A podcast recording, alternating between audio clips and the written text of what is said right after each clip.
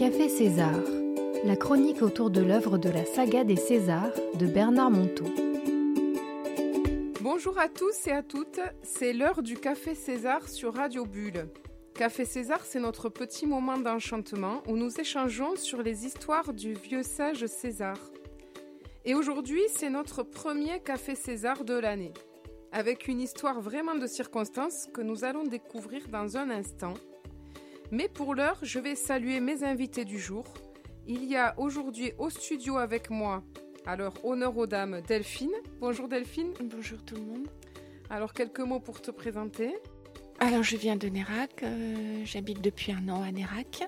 Je, je suis plasticienne et j'ai terminé euh, une petite exposition là. euh, voilà. Et puis nous avons Christian que vous connaissez bien, notre cher Christian, Bonjour. Chanteur lyrique, Entre autres, oui. multiples casquettes. Et puis, euh, tu es déjà intervenu dans notamment Envie de sagesse où tu nous as parlé de ton parcours sur le chemin de Compostelle. Oui, c'est ça. Et puis, tu as participé déjà à deux, trois cafés César. Ben oui, j'ai eu le plaisir de participer à cette émission littéraire et intellectuelle. Oh, ah non, pas intellectuel. Oh, quand même un peu. Oh. Je suis entouré d'intellectuels, hein, Oula. Quand même. Littéraire, alors. Ouais. Comment définir C'est vrai que c'est pas évident. hein. Littéraire, mais littéraire euh, simple. Oui. C'est dans la simplicité de la sagesse de César. Et il y a aussi une petite nouveauté puisque derrière, euh, par le bout du fil, c'est la première fois par téléphone, il y a aussi Victoire. Bonjour Victoire. Bonjour, bonjour tout le monde bonjour Radio Bulle. Voilà, le son a l'air de bien fonctionner et c'est la petite nouveauté de l'année. Et alors, bien sûr, une pensée à Patrick, notre cher Patrick Fijac, qui n'a pas pu être là aujourd'hui, mais qui est présent avec nous, avec le cœur. Mm. Alors, voici l'histoire du jour. Je vais vous inviter à l'écouter. Et puis ensuite, eh bien, je pourrai partager, on échangera sur cette histoire. Demander du nouveau. Comme souvent, César était arrivé chez Jacques un beau matin, sans même le prévenir. Bougre d'homme quand même. Il avait sonné, sa petite valise à la main, juste pour dire bonjour. Et puis finalement, il avait accepté de rester quelques jours. Oui, mais voilà, c'était le 31 décembre, et Jacques avait prévu un petit réveillon chez lui entre amis. Comment faire pour convier le vieil homme à ce genre de soirée? C'est en fin de matinée qu'il se résolut à en parler à son vieil ami. Tu sais, ce soir, j'ai invité quelques amis pour le réveillon. J'espère que cela ne te gêne pas. J'espère aussi que tu resteras avec nous, lança-t-il un peu gêné. Puis il ajouta aussitôt. Dis donc, César, c'est quoi pour toi le nouvel an? Ah, ça, mon vieux, c'est la fête du nouveau pour tous les hommes. C'est le moment de se demander où est mon nouveau pour cette année? Jacques fut surpris par la gravité de la réponse. Tiens donc, pensa-t-il, c'est pas une fête ridicule pour lui. Et comme une boutade, il crut bon de rajouter. Dis César, il va falloir te faire beau ce soir.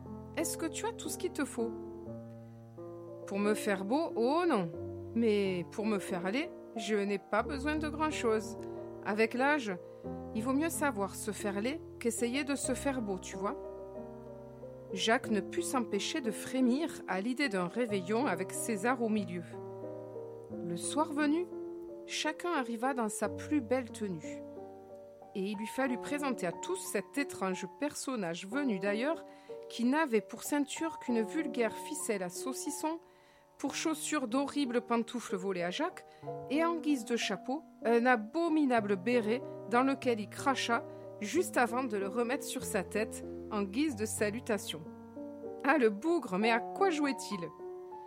Puis, César, magnifique comme à l'accoutumée, continua à jouer au papy simplet, aussi allègrement que Jacques et les invités jouaient à la bonne société.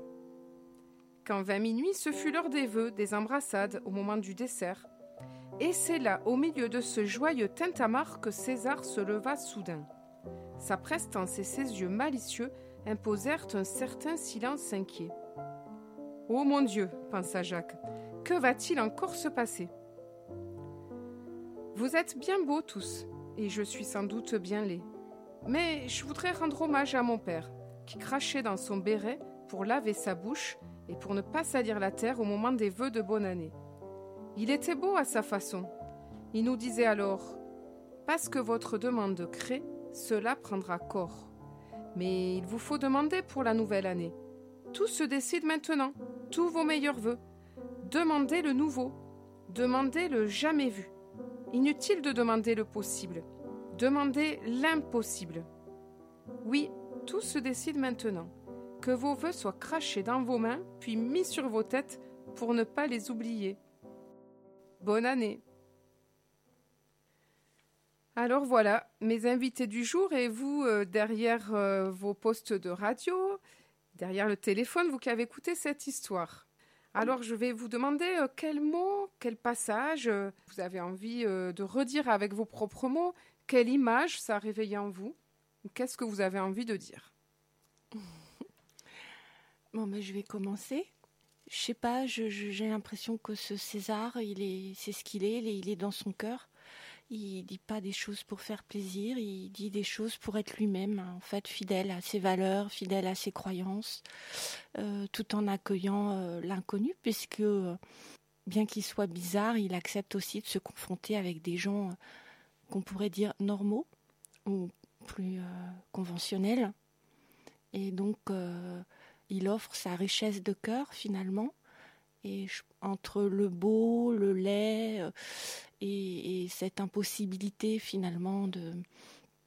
Enfin, moi j'ai l'impression que son message c'est de dire euh, l'impossible peut être laid, euh, l'impossible peut être beau, l'impossible ça peut être ça peut être un vœu à partir du moment où on est prêt à accueillir l'inconnu, tout est possible. Enfin, je sais pas, il, a des actes forts qui pourraient être répugnants. Et finalement, euh, c'est avec ces actes-là qui, qui, nous montrent que parler ne suffit pas. Quoi. Je veux dire, euh, c'est pas parce qu'on va faire des vœux que le possible va arriver. Mais c'est plutôt en, justement en, agissant et en se demandant comment rendre euh, l'impossible possible. C'est quoi déjà le premier petit truc que je peux faire?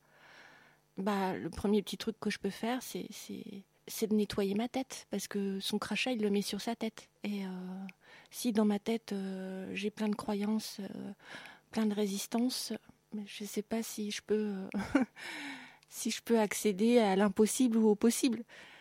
Donc oui, c'est tout est dans la tête en fait, voilà. Mais par nos actes. Si on veut rendre nos actes possibles, c'est notre tête qu'il faut nettoyer. Intéressant. c'est un peu comme ça que je l'ai perçu, ressenti. Oui. Et toi, Christian? Alors, je vais être un peu plus terre à terre, mais euh, c'est vrai que j'ai été surpris par cette tradition de cracher dans son béret, le mettre sur la tête, mais j'aime bien cette symbolique euh, quand il dit euh, je le remets pour ne pas l'oublier. Euh, et donc, c'est effectivement euh, c'est un, geste fort euh, qui, est, intéressant parce que tout entre par la tête et souvent tout en sort. Donc, c'est une façon de, garder ces, sentiments-là. Et puis, ce qui je trouve intéressant aussi, c'est que il ne faut pas faire des vœux du possible. il faut faire des vœux de l'impossible. Ça, c'est tout à fait intéressant parce que c'est bien trop facile de faire des vœux possibles, puisque c'est la vie qui continue comme tous les jours. Et si on veut accepter euh, cette charnière d'une année sur l'autre, de ce fameux nouvel an, cette symbolique en définitive, qui n'est qu'un calendrier qui ne change vraiment rien dans la vie, si ce n'est que l'augmentation du timbre et du gaz. Mais euh, on, voit bien qu'il y a là euh, une symbolique forte de dire, eh ben, euh, profitons de ce moment pour aller chercher l'impossible et pour faire un vœu, mais aussi une volonté à ce que de ce calendrier-là, cette nouveauté, ce soit quelque chose de difficile, euh, qu'on n'a peut-être pas réussi à faire sur symboliquement l'année passée, mais euh, les vœux, effectivement, ça c'est très intéressant, d'aller chercher l'impossible et non pas le possible. Oui. Eh bien, c'est très très bien dit tout ça. Et je vais demander à Victoire, est-ce que tu as envie de réagir, Victoire? Alors oui, bien sûr.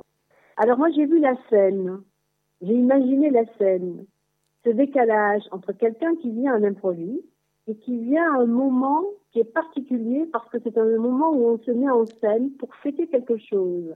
Et donc chacun vient avec dans ses meilleurs, meilleurs atouts, atours et, et donc il y avait certainement une recherche de, de présentation, de beaux costumes. Et, effectivement, avec ce décalage, César qui vient avec son pantalon, cette ficelle à saucisson, j'ai beaucoup, aimé l'expression, et qui lui n'est pas d'un artifice.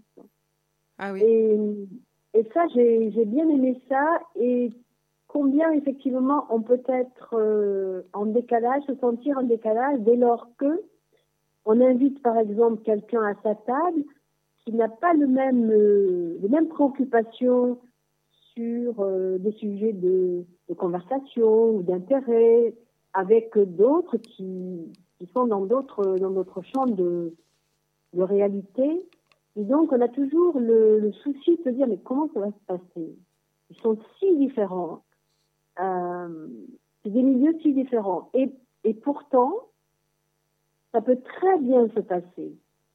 Dès lors que personne ne cherche à, à imposer son, euh, sa, sa, manière de voir ou de penser et, et laisser les choses se faire de manière fluide. Oui. Alors effectivement, je réponds aussi, euh, je, rebondis sur le, sur le fait qu'il est craché dans son béret pour le remettre sur sa tête, mais il fait quelque chose de très, de très important qui pour moi éclaire son geste, le rituel que faisait son père, qui se préparait, qui préparait sa bouche pour des nouveaux mots. C'était un rituel, moi je le vois comme ça, de purification finalement, pour inscrire de nouveaux mots pour une occasion particulière, qui est celle effectivement de se souhaiter des vœux, avec, comme l'a dit euh, euh, notre ami, son nom. Christian. Euh, Christian, voilà, pardon, Christian.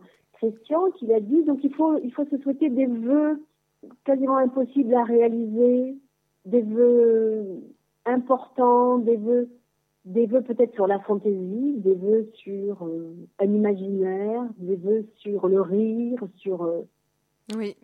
Et c'est vrai que. C'est vrai que toi, Victoire, tu es, tu es particulièrement touchée par tout ce côté-là parce que tu es dans le théâtre aussi déjà. Oui, oui, euh, je suis un peu dans le théâtre, oui. Mais le théâtre, tu sais, euh, la, la, vie est un théâtre.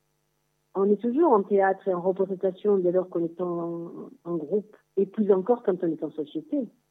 Parce qu'il y a des codes.